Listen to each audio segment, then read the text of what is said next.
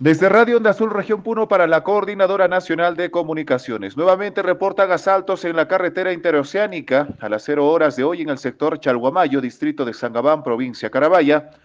Delincuentes provistos con armas de fuego asaltaron a pasajeros que se trasladaban en el bus de la empresa Expresa Águila Dorada de placa A9U966. El bus se trasladaba en la ruta Puerto Maldonado a Juliaca.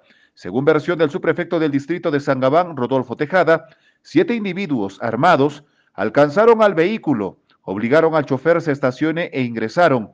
Una vez dentro, asaltaron a 17 pasajeros. Buscaron celulares, laptops y dinero en efectivo en una cantidad de 5 mil soles.